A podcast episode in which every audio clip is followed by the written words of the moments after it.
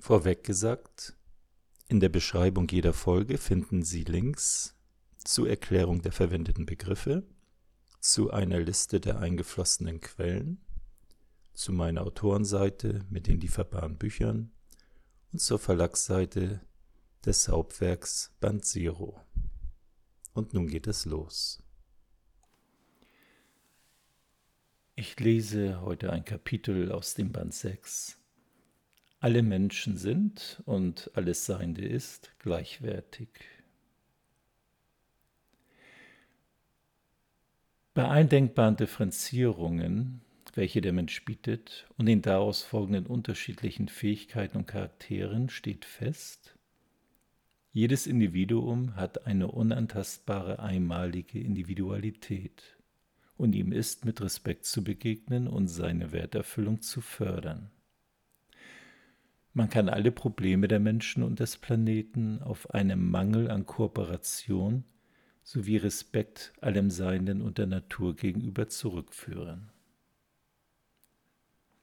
Jeder Mensch, jedes Kollektiv arbeitet an seinen individuellen Herausforderungen soweit sie außerhalb unseres primären, mit Sinnen erfahrbaren Erfahrungsbereichs und unseres Einflussbereiches liegen, gehen uns fremde Herausforderungen schlichtweg nichts an. Wir sollten nur dann kooperativ, wertschätzend und unterstützend tätig werden, wenn wir durch unsere beispielsweise beruflichen Entscheidungen in die Geschicke anderer Kollektive oder Individuen eingreifen. Das können Länder, Gemeinden, oder auch kleinere Einheiten sein oder große, wie das Kollektiv des Planeten.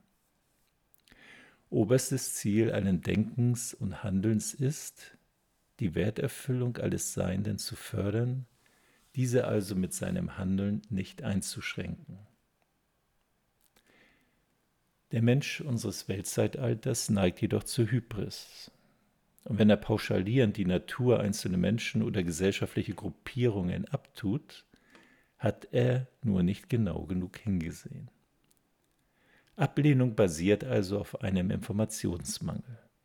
Die anderen Menschen sind für uns bloße Karikaturen, bis wir eine geistige Beziehung mit ihnen eingegangen sind. Erst dann ist uns der andere nicht mehr egal. Erst dann verstehen wir ihn und können ihn nicht mehr hassen.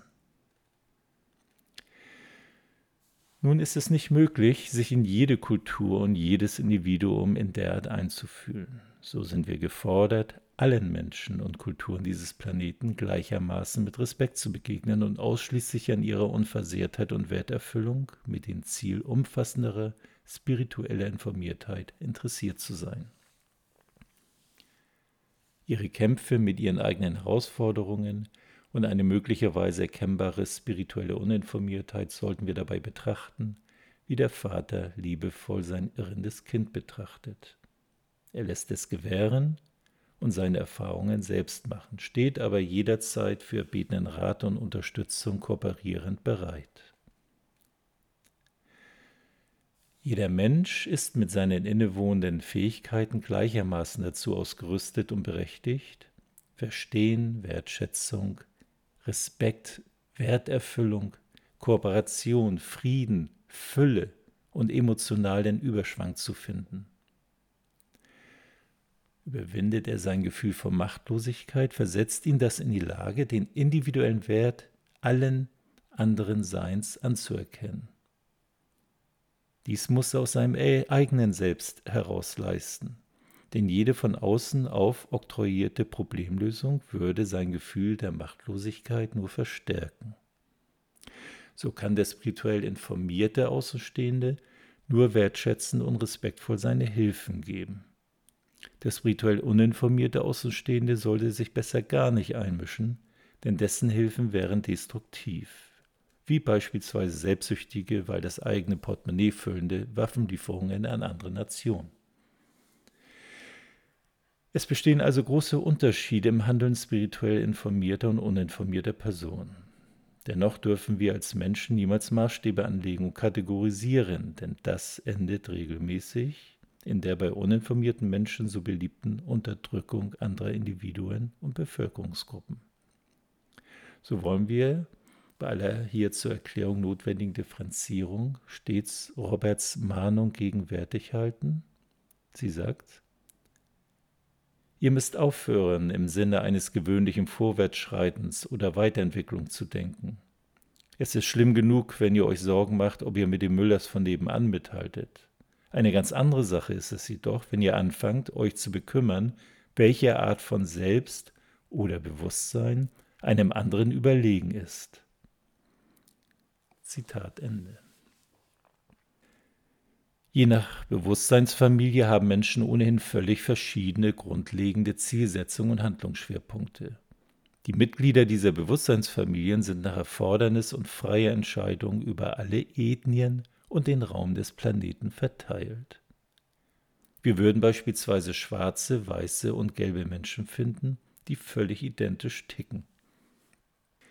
Dazu passend sind manche Bewusstseinsfamilien eher emotional veranlagt, andere eher verstandesorientiert. Beide mögen gleich viel Verstand haben, binden ihn aber aufgrund ihrer Weltsicht und Absichten unterschiedlich ein. Sie haben sich also dafür entschieden, das menschliche Sein auf eine eigene Weise zu handhaben. Ebenso fällt es sich mit den Emotionen. Beide können sich über ihre Emotionen leiten lassen, doch der Verstandesorientierte neigt dazu, sie eher zu unterdrücken. Dies sind überhaupt die zwei polaren Weisen mit unzähligen Abstufungen dazwischen, das Leben zu handeln. Die verstandesmäßige Kontrolle und die emotionale Steuerung des Handelns. Sie stehen gleichberechtigt nebeneinander. Es gibt kein besser oder schlechter. Es gibt nur gleichberechtigte Varianten. Jede Art, sein Leben zu handeln, hat also die volle Daseinsberechtigung, ob mit Handicap oder ohne, ob emotionsgesteuert oder verstandesorientiert. Wer das nicht berücksichtigt und andere ausgrenzt, zeigt damit seine geringe spirituelle Informiertheit. Alle Menschen müssen das Leben in der vollen Bandbreite erfahren. War ein Lebenszyklus sehr vom Verstand dominiert und die dortigen Erfahrungen entsprechend einseitig, besteht die Notwendigkeit, in einem der nachfolgenden Lebenszyklen den Reichtum emotionaler Erfahrungen zu erleben, um dann am Ende ein fein austariertes Selbst zu haben, das weder Verstand noch Emotion ausgrenzt, sondern beide einander ergänzend vereint. Denn wenn ein Extrem über viele Lebenszyklen gelebt würde, fährt man gleichsam gegen eine Wand. Man blockiert seine schöpferischen Möglichkeiten, bekommt in seiner spirituellen Entwicklung nicht mehr weiter. Aus diesen polaren Gegensätzen resultiert die Unterschiedlichkeit nicht nur einzelner Menschen, sondern auch ganzer Kulturen. Italiener mögen dem hiesigen Klischee zufolge in der Summe eher emotional ausgerichtet sein, die Briten sind möglicherweise näher am anderen Extrem, wenngleich es Abstufungen ohne Ende gibt. Eine solche Einschätzung sagt allerdings auch viel darüber aus, wo wir uns auf dieser imaginären Skala selbst einordnen.